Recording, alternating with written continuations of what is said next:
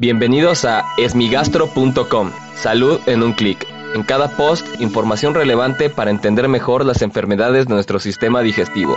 Bienvenidos. Hola, ¿qué tal? Soy Norberto Chávez y les doy la bienvenida a esmigastro.com.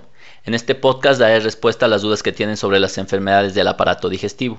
Y en esta ocasión la pregunta la enviaron por inbox a la página de Facebook. Y lo que nos comenta Marbeto es lo siguiente. Hola doctor, buenas noches, un cordial saludo. Me gustaría que me ayudara con un problema de gastritis y esofagitis que ocasiona que me duela la garganta. Esto me está ocasionando muchos problemas. Es una pregunta que parece bastante simple, bastante corta, sin embargo es muy importante mencionar dos cosas. La primera de ellas es que se debe de diferenciar la esofagitis de la gastritis. Muchas veces se confunden porque el tratamiento es relativamente similar, es decir, utilizar inhibidores de la bomba de protones, por ejemplo, como el omeprazol o sus derivados. Sin embargo, uno de los órganos afectados es el esófago y el otro es el estómago. Y por ende también es importante mencionar que se evalúan de manera distinta y dan sintomatología diferente. En el caso de Marbeto que comenta que hay molestias en la garganta, lo que me hace pensar es que deben ser problemas de reflujo gastroesofágico.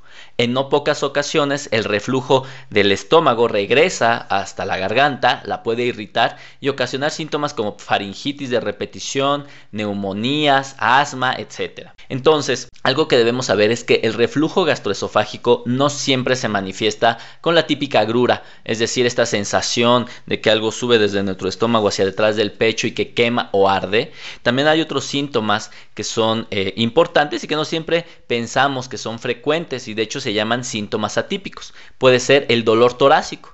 Es un dolor en el pecho muy parecido al de un infarto que puede ocurrir con el consumo de eh, bolos eh, alimentarios grandes, calientes o fríos y el paciente tiene una opresión en el pecho que incluso se puede irradiar, se puede mover hacia el brazo izquierdo, que puede ocasionar sudoración, falta de aire, etcétera, es decir, igual a como si fuese un infarto agudo al miocardio. En estos casos es obligada una evaluación por un cardiólogo y si él determina que no hay ningún problema en este órgano, pues evidentemente el siguiente paso es buscar la enfermedad por reflujo gastroesofágico. También hay otros síntomas, como la regurgitación es un síntoma típico, pero que la gente no siempre identifica con reflujo, y es esta sensación de que algo se regresa del estómago hacia la boca e incluso puede salir. También hay otros síntomas como algo que se denomina globus, es tener una sensación de algo atorado a nivel de la garganta, como un globo inflado justamente.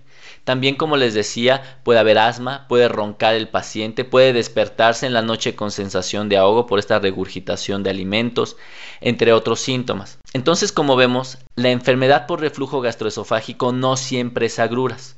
Muchas de las veces puede haber otros síntomas en los cuales deben de estar muy atentos porque la mayor parte de las veces pues van con el neumólogo, con el otorrinolaringólogo, con un médico general que piensa que el problema está derivado únicamente en el órgano afectado, es decir, la garganta, la faringe o la hipofaringe, pero no en pocas ocasiones el problema está por un reflujo gastroesofágico que no se ha detectado correctamente. Por lo tanto, me parece que la pregunta de Marbeto es muy importante y si ustedes tienen alguna sintomatología de este tipo a la cual no han encontrado una respuesta o un tratamiento correcto, los invito a que acudan con su gastroenterólogo para que dé una evaluación correcta. Muchas gracias a Maberto por enviarnos esta pregunta. Si tienes alguna duda, te invito a que escuche los episodios previos. Y si aún tienes algo que no te haya quedado claro, en el sitio web www.esmigastro.com encuentras el formulario a través del cual puedes enviarnos tu pregunta. Pero si no quieres perderte ninguno de los contenidos de esmigastro.com, mándanos un correo electrónico a contacto y recibirás diariamente toda la información que hemos creado para ti. Gracias por haber escuchado este post. Si la información les fue útil, compártanla. Hagamos que más gente esté informada. Los esperamos en el próximo podcast.